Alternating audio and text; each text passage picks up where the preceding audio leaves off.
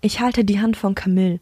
Sie ist ganz aufgeregt, denn sie weiß nicht, wo ich sie hinführe. Wir laufen entlang der Seine und auch ich freue mich immer mehr, je näher wir kommen. Meine Freude erinnert mich schon fast an die Freude, die ich als Kind hatte. Wir sind gleich da, mein Liebling, sage ich zu ihr. Ich laufe nun hinter ihr und meine Hände verdecken ihre Augen. Nach ein paar Schritten bleiben wir stehen. Meine Hände lösen sich ganz langsam von Camilles Gesicht. Ist das deins? fragt sie mich. Mein Lächeln könnte nicht breiter sein. Ich gebe ihr einen Kuss. Ja, dieses Boot ist jetzt mein Boot. Und es ist nicht irgendein Boot. Es ist ein Atelier, ein schwimmendes. Es wurde nur für mich angefertigt. Gefällt es dir? frage ich sie. Ja, es ist wunderschön, antwortet sie. Dieses Grün, es ist so sanft. Sie nimmt meine Hand. Gut, ich wollte es erst blau streichen lassen, aber grün war wohl die perfekte Wahl. Lust, eine Runde damit über die Seine zu fahren? frage ich meine Frau. Ich nehme ihre Hand und helfe ihr bei dem Aufstieg auf das Boot. Die Sonne geht langsam unter und es kribbelt mir schon in den Fingern. Gerne würde ich jetzt malen. Genau jetzt. Dann würde ich aber diese Romantik zwischen mir und meiner Frau zerstören.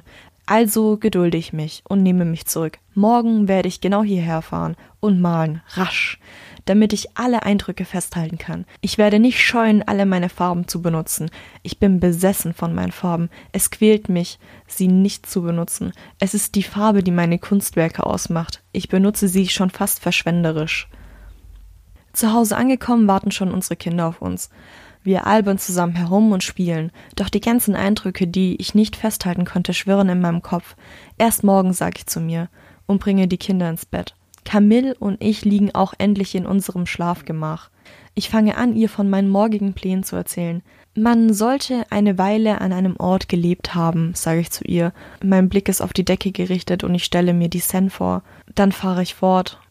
Man muss dort mühsam gearbeitet haben, um ihn sicher darzustellen. Aber kann man jemals zufrieden sein im Vergleich zu der Natur selber? Ich schaue zu Camille. Es scheint, als ob sie eingeschlafen ist.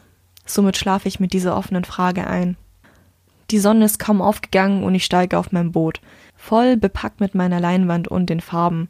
Ich lasse mich treiben von der Strömung, bis ich den richtigen Blick habe. Die Seine, mein ganzes Leben habe ich sie gemalt, zu jeder Tageszeit, zu jeder Jahreszeit, von Paris bis zum Meer. Ich wurde ihrer nie müde. Sie ist für mich immer wieder neu. Ich denke, auch Renoir würde es hier richtig gut gefallen.